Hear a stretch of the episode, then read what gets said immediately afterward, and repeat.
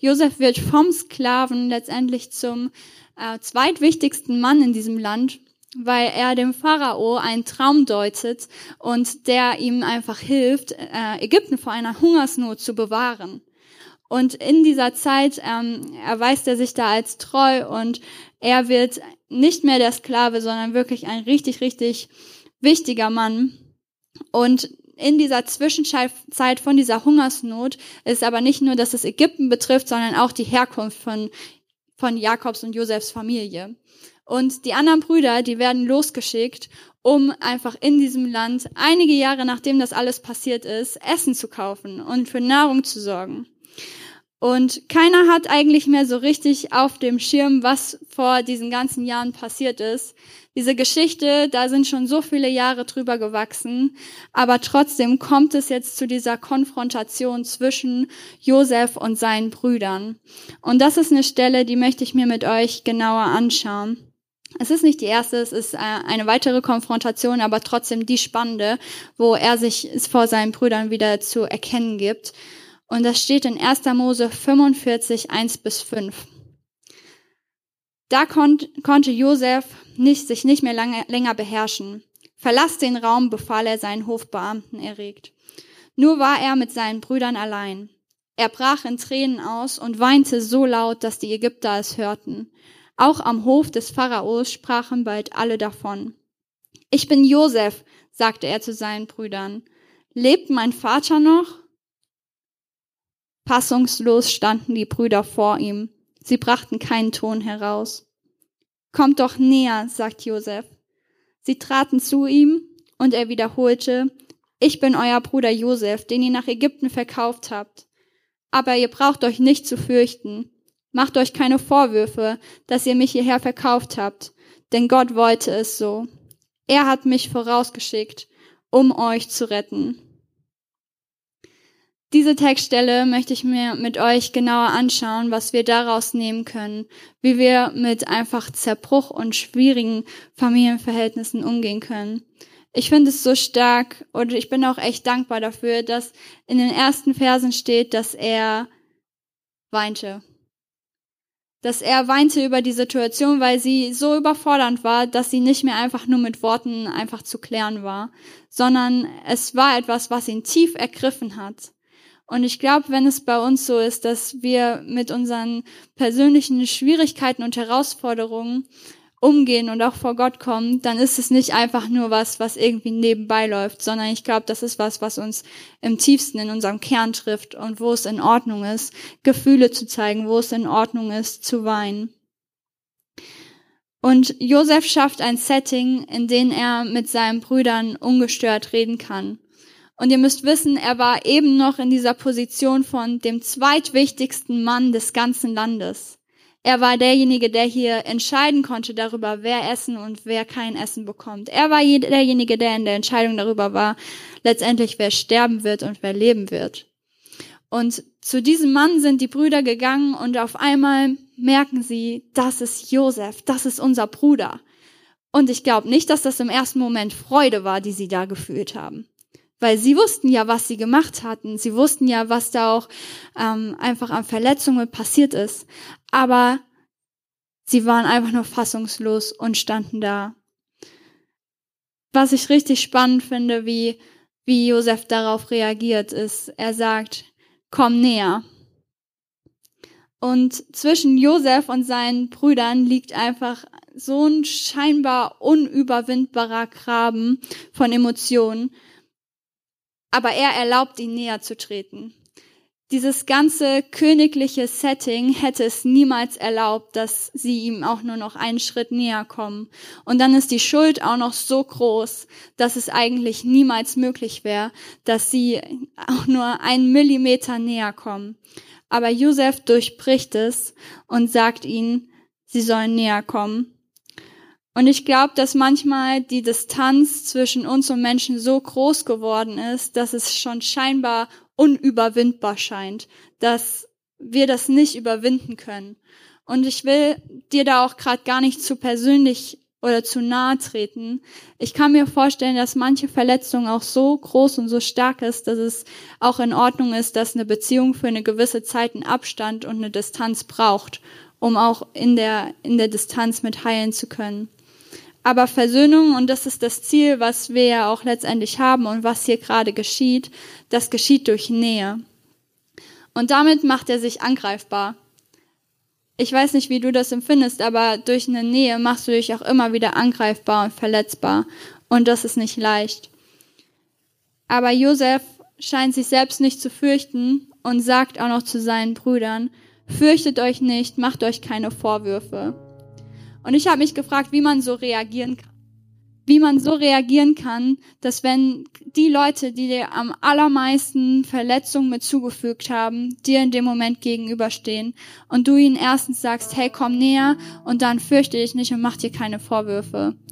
Ich glaube, das ist nur möglich, weil im Vorfeld schon ein Prozess stattgefunden hat, wo er Frieden mit dieser Situation schließen konnte. Schon im Vorfeld hat Josef sich Gedanken machen können, wie er auf diese Situation mit reagiert. Und dann in dieser Konfrontation mit seinen Brüdern hatte er die richtigen Worte.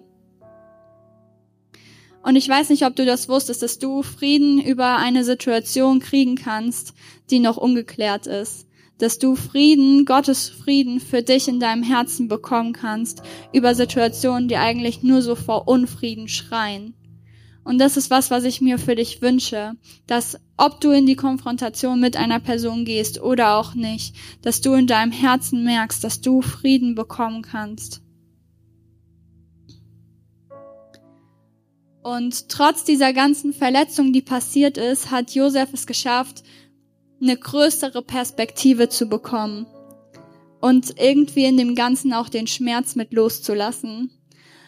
Und ich denke, das ist so stark, wenn wir es schaffen, in dem Schmerz, der da ist, unseren Blick nicht mehr auf den Schmerz zu richten, sondern von dem Schmerz weg auf Jesus zu richten. Und da, meine lieben Freunde, liegt der riesige Unterschied, den wir haben, wenn wir Jesus kennen, wenn wir Jesus als unseren Retter kennen dass wir in unserem Schmerz, in unserer Verletzung nicht sitzen bleiben müssen, sondern dass wir es immer wieder schaffen dürfen, unseren Blick weg von unserem Problem, weg von unserem Schmerz hin zu Jesus zu richten.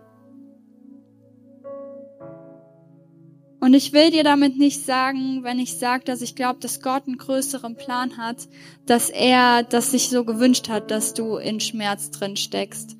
Und ich glaube auch nicht, dass es sein Plan ist, dass wir verletzt werden. Und trotzdem glaube ich, dass er das nutzen kann zu etwas viel Besseren, zu etwas viel Größeren als das, was uns jemals irgendwie vor Augen liegen würde. Und wir sehen auch, wie Josef diesen Plan einfach von Gott visiert und einfach sagt, hey, Gott wollte es. Er hat mich vorausgeschickt, um euch zu retten. Josef hatte bereits diese göttliche Perspektive für die Situation.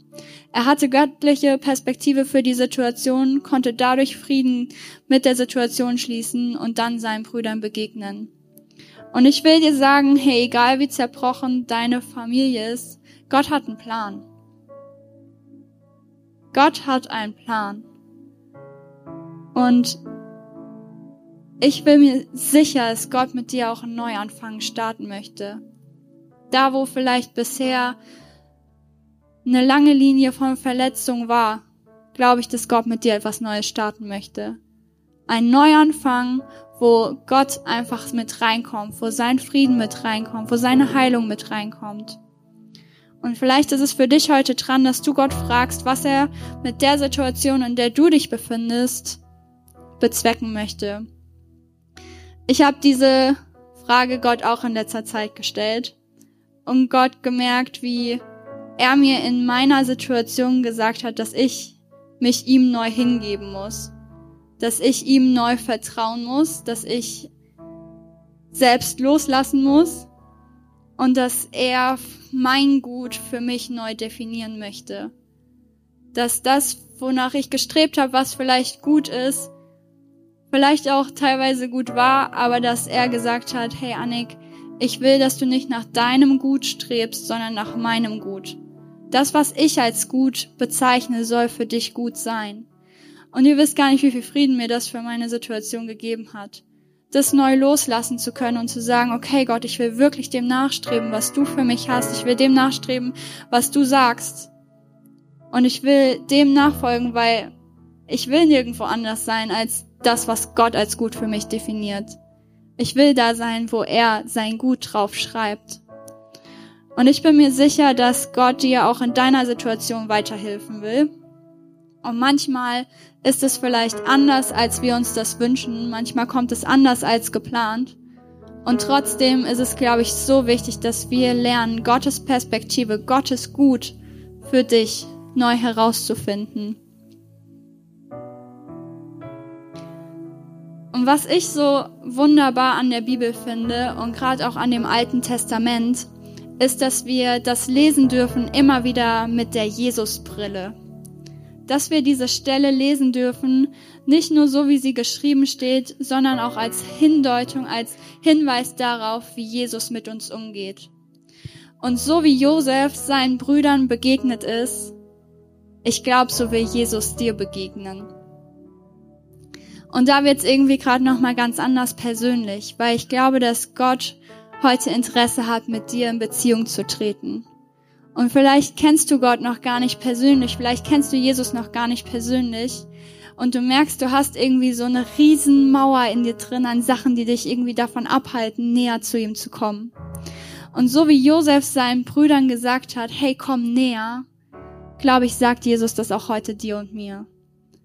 Er sagt dir, hey, du darfst näher kommen mit all dem, was dich belastet, mit all dem, was irgendwie schwer ist, wo du weißt, dass du echt vielleicht auch Mist gebaut hast.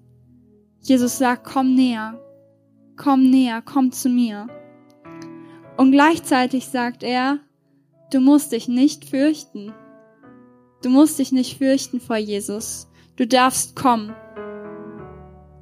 Und er will dir seinen Plan für dein Leben zeigen hey, Gottes Plan für dein und mein Leben ist das Beste, in dem wir leben können.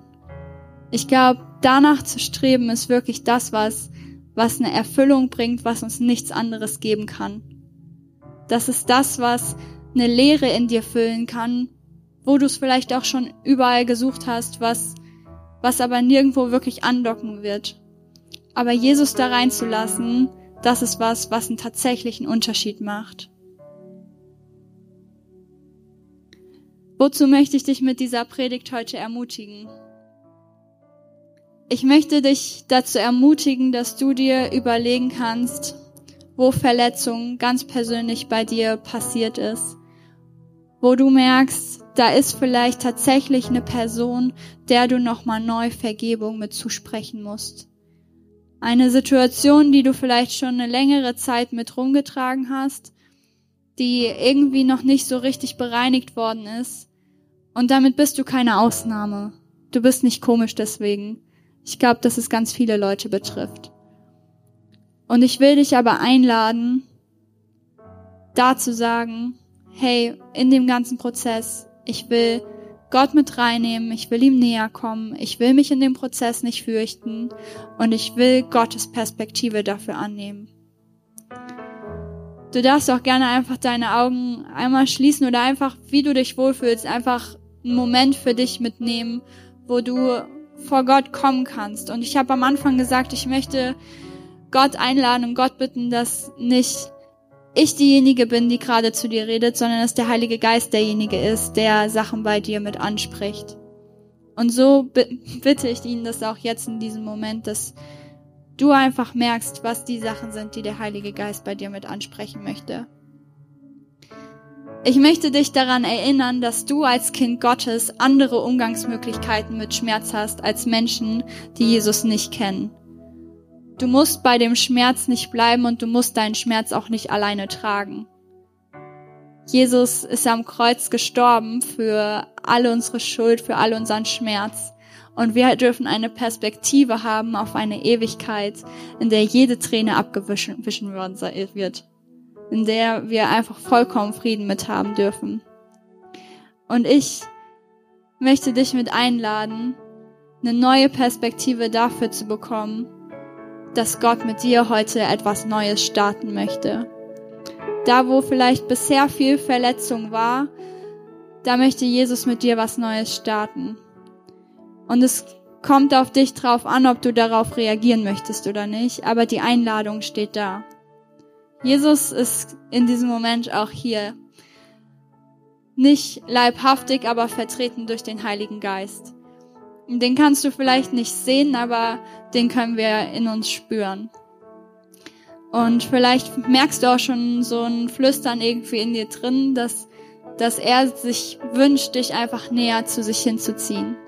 Dass der Heilige Geist an dir zieht und sagt, boah, ich möchte mit dir in Beziehung leben. Und ich will dich einladen, dass du diesen Sonntag heute nicht einfach vorbeiziehen lässt, ohne genau darauf zu reagieren. Und ich will dich dazu einladen, jetzt einmal drauf zu reagieren. Ich möchte diese zwei Gruppen einmal ansprechen. Einmal die Gruppe von Menschen, die sagen, hey, ich spüre Gottes Ziehen für mich persönlich zu ihm hin. Ich muss neu zu ihm kommen. Ich möchte neu vor Jesus kommen und bei ihm mein Ballast loswerden. Ich möchte bei ihm neu Vergebung für mich persönlich empfangen weil er ist am Kreuz für deine Sünden gestorben. Du darfst bei ihm diese Freiheit empfangen. Und diese andere Gruppe, die sagt, hey, ich habe da wirklich Verletzungen in meiner Familie und da möchte ich Vergebung neu aussprechen. Ich möchte, dass da heute etwas Neues startet. Ich möchte mich heute entscheiden, ein Stück weit gesünder zu leben und diese Vergebung für andere mit in Anspruch zu nehmen. Und ihr dürft jetzt wirklich einmal für den Moment der Privatsphäre eure Augen schließen, weil das hier keine Entscheidung ist, die irgendwie für irgendjemand anderen relevant ist, sondern lediglich für dich und Gott. Und ich werde meine Augen mit offen behalten, weil ich gerne für dich mitbeten möchte. Und ich möchte fragen, ob hier heute jemand ist, der sagt, dass er merkt, dass Gott ihn zu sich näher zieht dass da ein Ziehen da ist,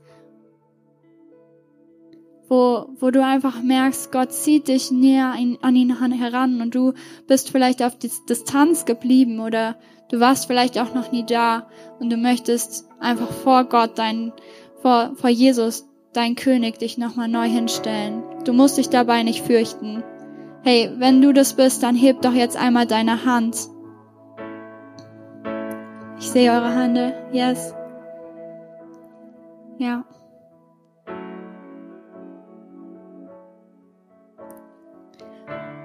Und wenn du merkst, dass heute der Tag ist, wo du vielleicht gar nicht dachtest, dass irgendwie noch mal was Neues aufkommt, aber du merkst, dass da eine Verletzung in dir drin ist und du möchtest ganz persönlich da noch mal Vergebung mit aussprechen, entweder erstmal für dich im Stillen oder vielleicht sogar auch mit einer Person, aber du möchtest heute starten Frieden über diese Situation zu bekommen, da möchte ich dich einladen, jetzt einmal deine Hand mitzuheben. Sehe eure Hände. Hey, steht doch einmal gemeinsam mit mir auf und wir wollen beten.